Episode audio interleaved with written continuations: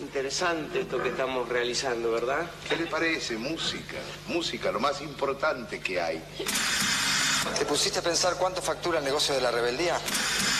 Tanta gente combatiendo el sistema y el sistema cada vez más enriquecido. Arnold. Y siempre, pero siempre que saques la pizza del horno, tírale un chorrito de aceite de oliva. Nos vamos, ¿le parece? Sí. Así están las cosas, país. Esas hormigas ridículas nos superan en número de 100 a 1. Creo que ustedes aún no están listos para esto, pero a sus hijos les fascinará.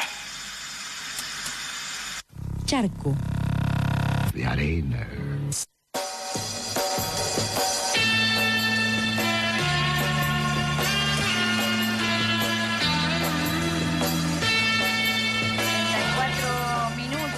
Pasan de las 10 de la mañana. Estamos aquí en FM La Tribu, en Charco de Arena, haciendo territorios posibles con gatas blancas. Buen día, Blas. Totalmente, buen día, eh, Pauli, Vani, Mary, Sarasa, Ahí ahí, en, está. en- en el estudio la veo. Yo acá les mostraba, eh, a quienes no están viendo esto, sino que lo están escuchando, tengo también en mi regazo a mi propia estufa animal llamado Pimienta, eh, que mientras esté ahí no lo van a escuchar. De repente si algo le molesta, algo de lo que digo no le gusta, se va a ir a gritar por ahí y va a aparecer también en la columna. ¿Cómo estás? ¿Qué nos traes hoy, Blas? Bien, bien, eh, eh, estamos bien. Eh, vamos a hacer, vamos a dar un poquito una continuidad de lo que hicimos la última vez, Sí, hace un poquito. poco menos de, de dos semanas. En la columna anterior habíamos tenido un primer acercamiento al cine chileno a partir de eh, el cine de Pablo Larraín, ¿sí? aprovechando que lo teníamos a mano y que lo podíamos ir a buscar eh, o que podíamos encontrar algunas de sus películas no en una, sino en varias plataformas, porque encontramos varias de sus películas en varias plataformas, hablamos de eso también. Nos habíamos enfocado en dos de sus películas para ver puntualmente cierto pasaje de su filmografía en el que ah, encontramos sus películas más políticas, ¿sí? hablando mal y pronto. Eh, ahí hablamos de Tony Manero y de No, ambas enmarcadas en los largos años del pinochetismo acá ahí en Chile. Y habíamos advertido también que estábamos apenas en la superficie del cine chileno, ¿sí? en lo mainstream, lo consolidado, ¿sí? en, en el mercado nacional chileno, regional, latinoamericano e internacional sobre todo.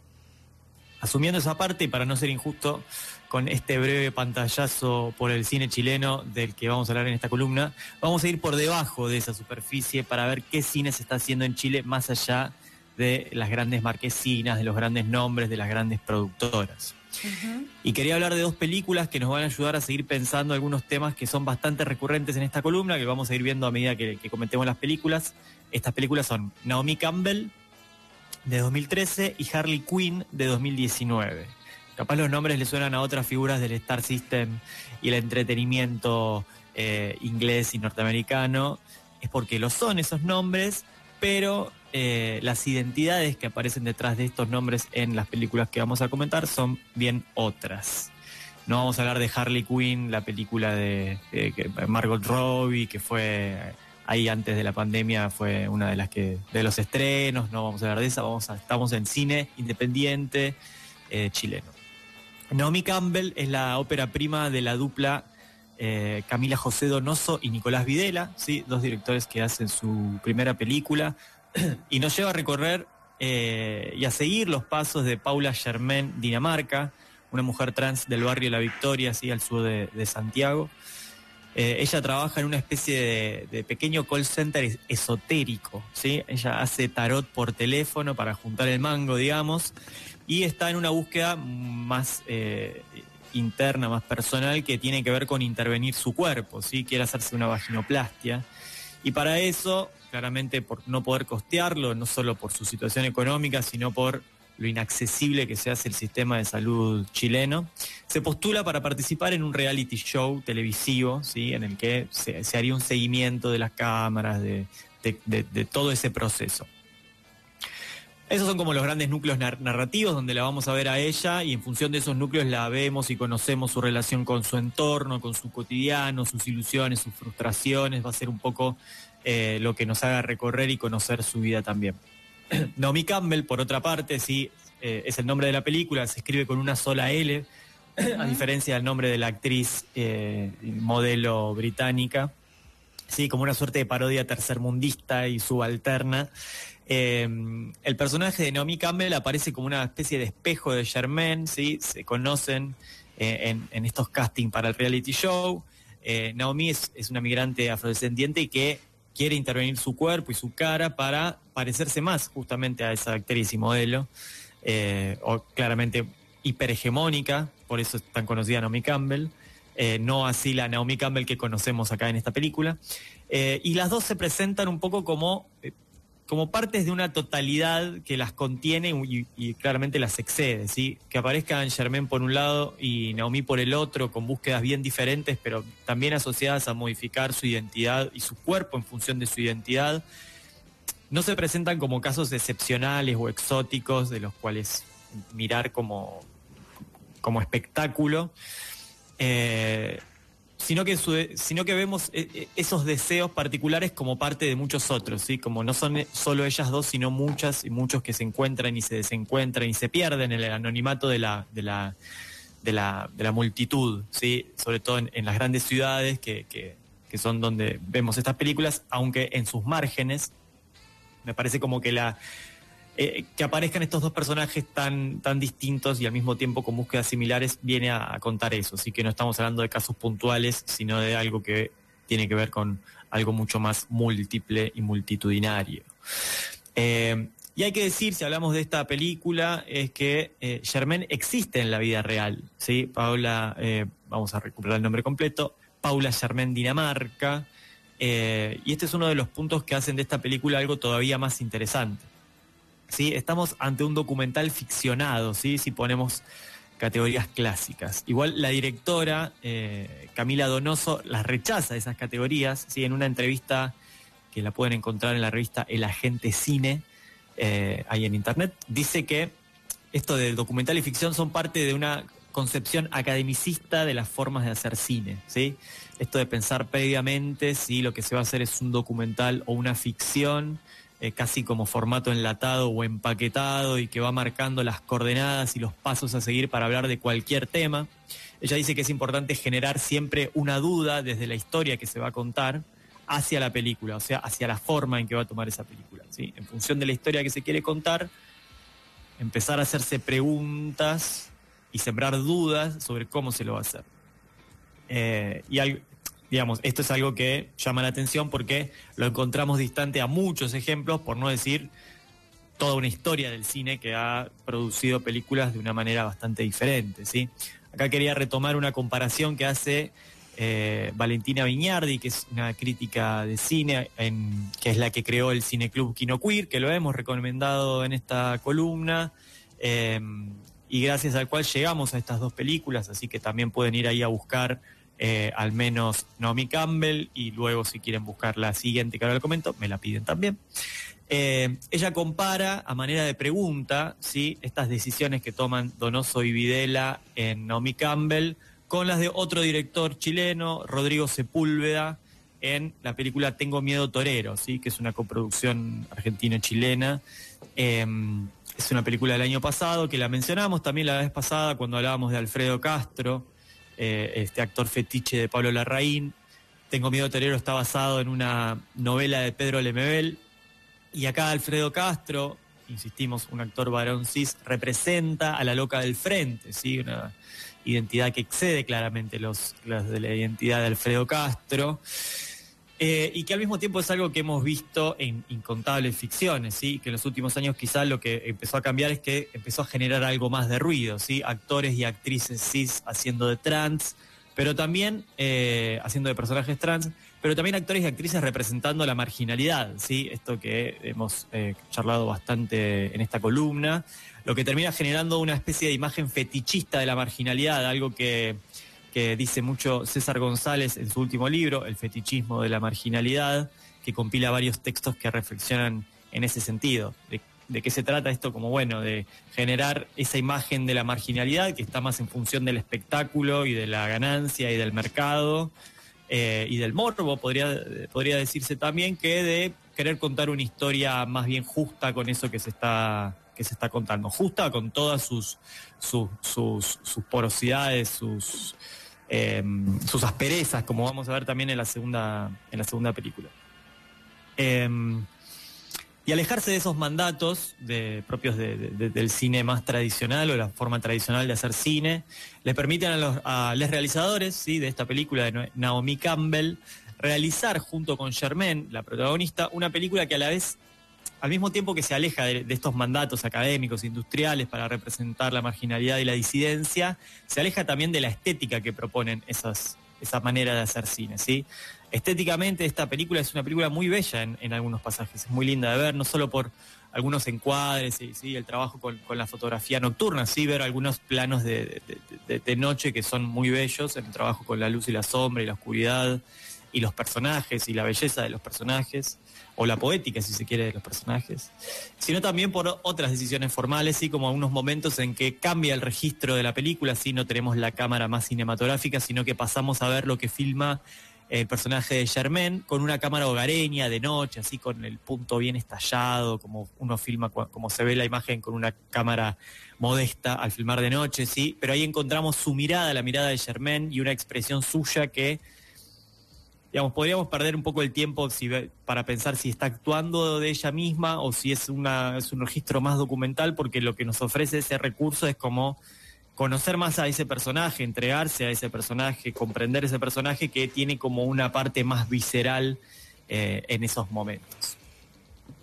Eh, ahí vamos con Naomi Campbell, podemos pegar un saltito a la segunda película, ¿sí? en esto de definir eh, la forma de una película según la historia, vamos tiene mucho que ver con esto, pero también eh, según una, concepción del cine en general, encontramos esta segunda película que tenemos para hoy en esta suerte de doble programa, que es Harley Quinn, no es la, la heroína villana de DC Comics, que salió ya en varias películas en los últimos años y series, eh, protagonizada en esos casos por superactrices modelos super hegemónicas. Eh, Harley Quinn eh, se escribe Quinn como reina. eh, es una película de 2019 realizada por José Luis Sepúlveda y Carolina Adriasola. Acá quizás estamos frente a un documental más, más biográfico, si se quiere, quizás un poco más tradicional, de seguimiento de, la vida de una persona. Vamos a conocer la vida de Carolina Flores y su alter ego como bailarina stripper Harley Quinn. Vamos a conocer su presente, algo de su pasado, sí, con algunos componentes trágicos o imágenes más duras que no vienen eh, a generar una mirada sensacionalista o victimista, sí, como de, no hay música de violines sonando de fondo con esa imagen tan televisiva o de telefilm, de películas para televisión, eh, sino que viene a dar cuenta de la violencia que implica la desidia estatal y la precariedad a la que se someten a, amplios sectores de la sociedad. ¿Cuáles son las consecuencias de la vida eh, de estos sectores sociales viviendo en las condiciones habitacionales que se reservan para, para ellos y ellas, en tanto descartes de una sociedad? eh, cómo ese odio que baja ¿sí? verticalmente también se redistribuye en lo horizontal, ¿sí? entre los de la misma clase. Y la mirada de clase es también un núcleo fundamental al momento de pensar esta película. ¿sí? Sus directores, Sepúlveda y Adriasola, ¿sí? siempre digo los apellidos porque cuando sale una nueva película está bueno ver por dónde siguen eh, los trabajos de los mismos directores, así como hablamos de la filmografía de Larraín en una mirada totalmente distinta, está bueno ir siguiendo qué están haciendo estos directores más eh, por debajo de la superficie. Son dos críti- críticas bastante fuertes de lo que se llama el cine nacional. ¿sí? En una charla que se dio en un festival, medio que se burlaban de la categoría cine nacional, eh, que casualmente es la que los une en esta columna con el cine de Pablo Larraín. Y ellos decían, bueno, nacional, ¿qué, es, qué es lo nacional? Nacional son los milicos, son los partidos conservadores, los patriotas, como eh, Pinochet mandó a hacer una película patriota y nacional, como medio que se reían mucho de esa categoría y es clave, me parece, eh, siempre recordar esto, como cuando acá en Argentina hablamos de cine nacional, casi siempre nos estamos refiriendo al cine realizado en el centro urbano portuario, ¿sí? en las ciudades ricas y sus escuelas de cine, y eso termina de configurar una mirada tan colonial como la que pretende unificar países como Argentina o Chile y muchos otros detrás de una misma identidad cultural, obviamente ignorando todas las eh, otras culturas, otras etnias, otras eh, maneras de vivir y de pensar eh, que, que conviven en el mismo territorio. Y en ese alejarse de las miradas paternalistas de una clase sobre la otra, que es algo que cuando hablamos de realismo lo hablamos mucho, bueno, quienes producen y, a, y a quienes cuentan en sus historias, ¿sí? quienes narran y quienes son narrados. Eh, en Harley Quinn encontramos personajes con los que no necesariamente se nos invita a identificarnos o, em- a empatizar, ¿sí? esa palabrita tan de moda por estos años y tan desprovista de, fuerza, de, política. Y en algunos casos todo lo contrario, ¿sí? Hay imágenes que no, que no quisiéramos ver, que no queríamos ver. Eh, de hecho, yo tuve que adelantar algunos segundos, algunos pasajes de la película por su crudeza. Hay personajes que tampoco queríamos conocer, como un nazi que aparece literal, que es socio de, Carolina Flores en una productora que tienen y que cuenta él muy abiertamente su posición política frente a la Cámara. Claramente no es algo celebrado, eh, es algo parecido a lo que hacía Carlos Busquets, sí, en algunos de sus, de sus últimos escritos, que era como de repente entrevistar a personajes que no tienen nada de, digamos, de ejemplo, si se quiere, para hablar mal y pronto también, eh, sino más bien todo lo contrario, pero de repente es un síntoma de algo que, está- que ocurre, eh, digamos, sin querer tener una mirada tan didáctica de, señalar, pero sí es como, bueno, esto está pasando, estas personas existen y, digamos, porque no las narremos, no es que dejan de existir. Eh, y estas situaciones violentas que aparecen también en, la película, pero no desde la violencia del morbo y del fetiche de la que hablábamos recién, sino como una violencia realmente existente. ¿sí? Así como vemos en esta película carteles de ni, una menos mientras ella ensaya su baile para, para una presentación. Eh, vemos cierta militancia feminista, vemos movilizaciones, también vemos estos lados B, ¿sí? que, que digamos son parte de esa misma realidad que muestra la película, que no se lava, ¿sí? no se lava creando una ficción en torno a eso, ¿sí? no se- una ficción en el sentido de crear una película de ficción, ni de crear un documental de ficción, porque todo documental tiene claramente su, su parte narrativa, su parte ficcional. Eh, acá no se está negando eso problemático de lo que hablábamos recién. Y acá tenemos capaz muchos puentes para pensar también lo que vimos acá en el cine de César González, cuando hablamos de él, que sobre todo cuando se aleja de la ficción, llega a lugares bastante parecidos a lo que encontramos en estas dos películas. Y hay algo que dice él también en el libro que mencioné recién, ¿sí? El fetichismo de la marginalidad, eh, que lanzó hace poquito Editorial Sudestada.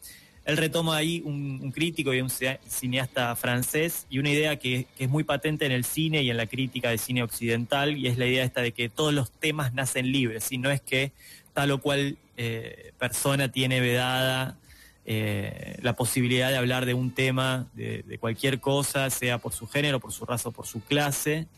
El tema es la distancia en la que se sitúan los realizadores, ¿sí? En el momento de hacer la película, el tono de la película, en síntesis, digamos, las decisiones que toman al momento de hablar de ese tema elegido, ¿sí?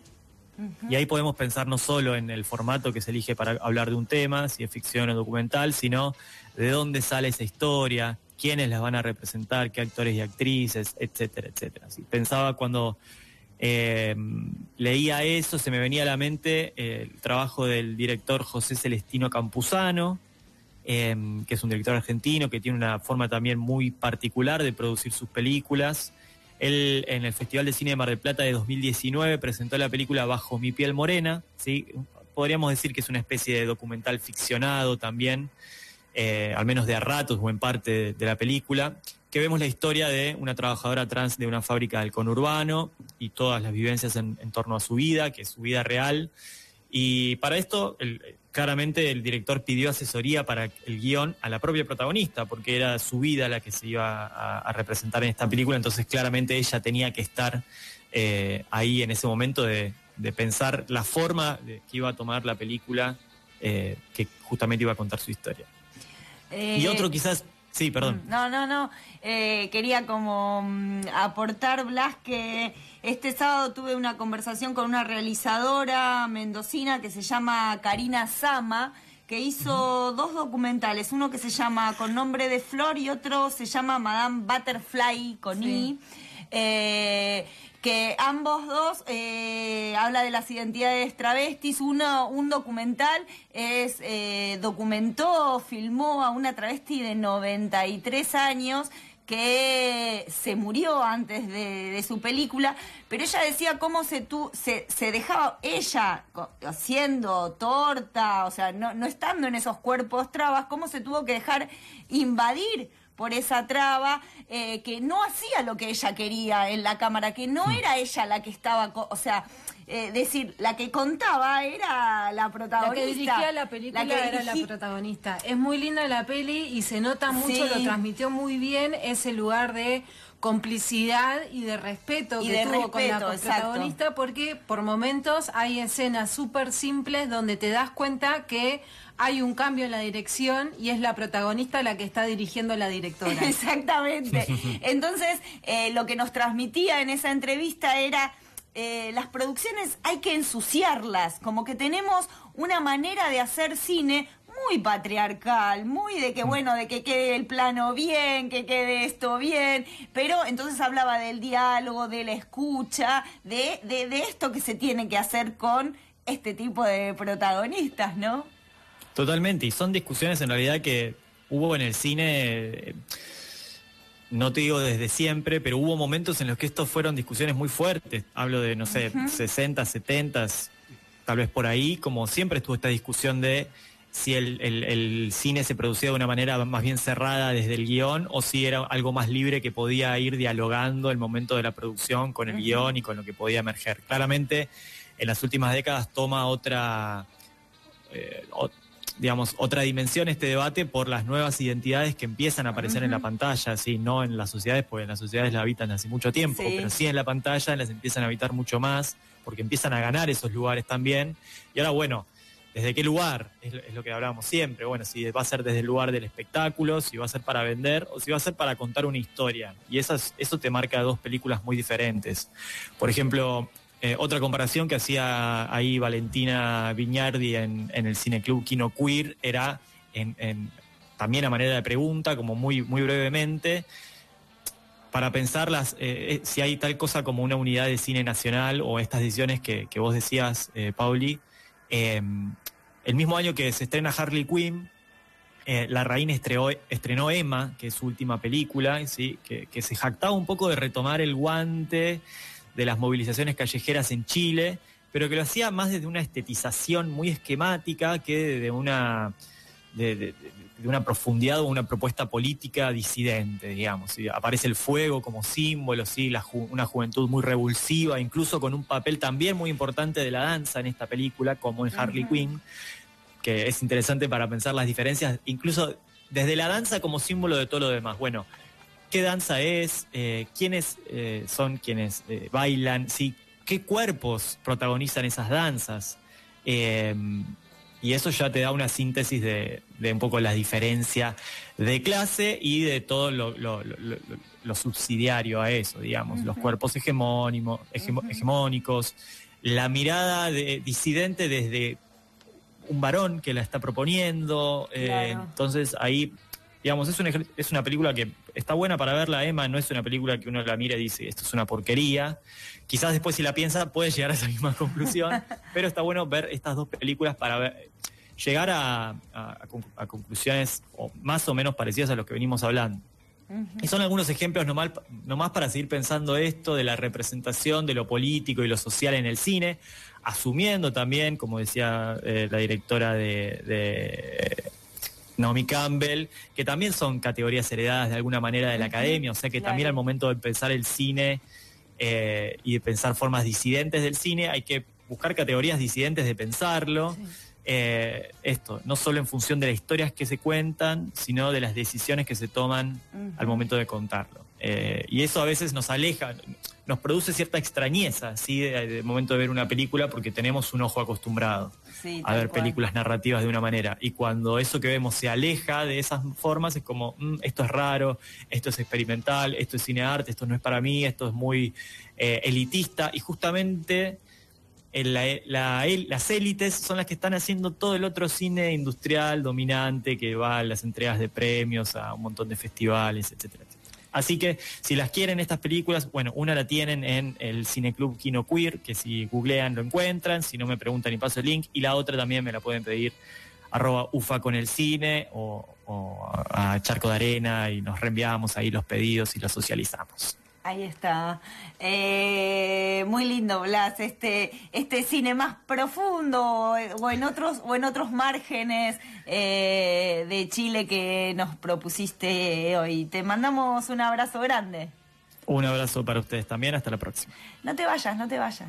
Me quedo, me quedo.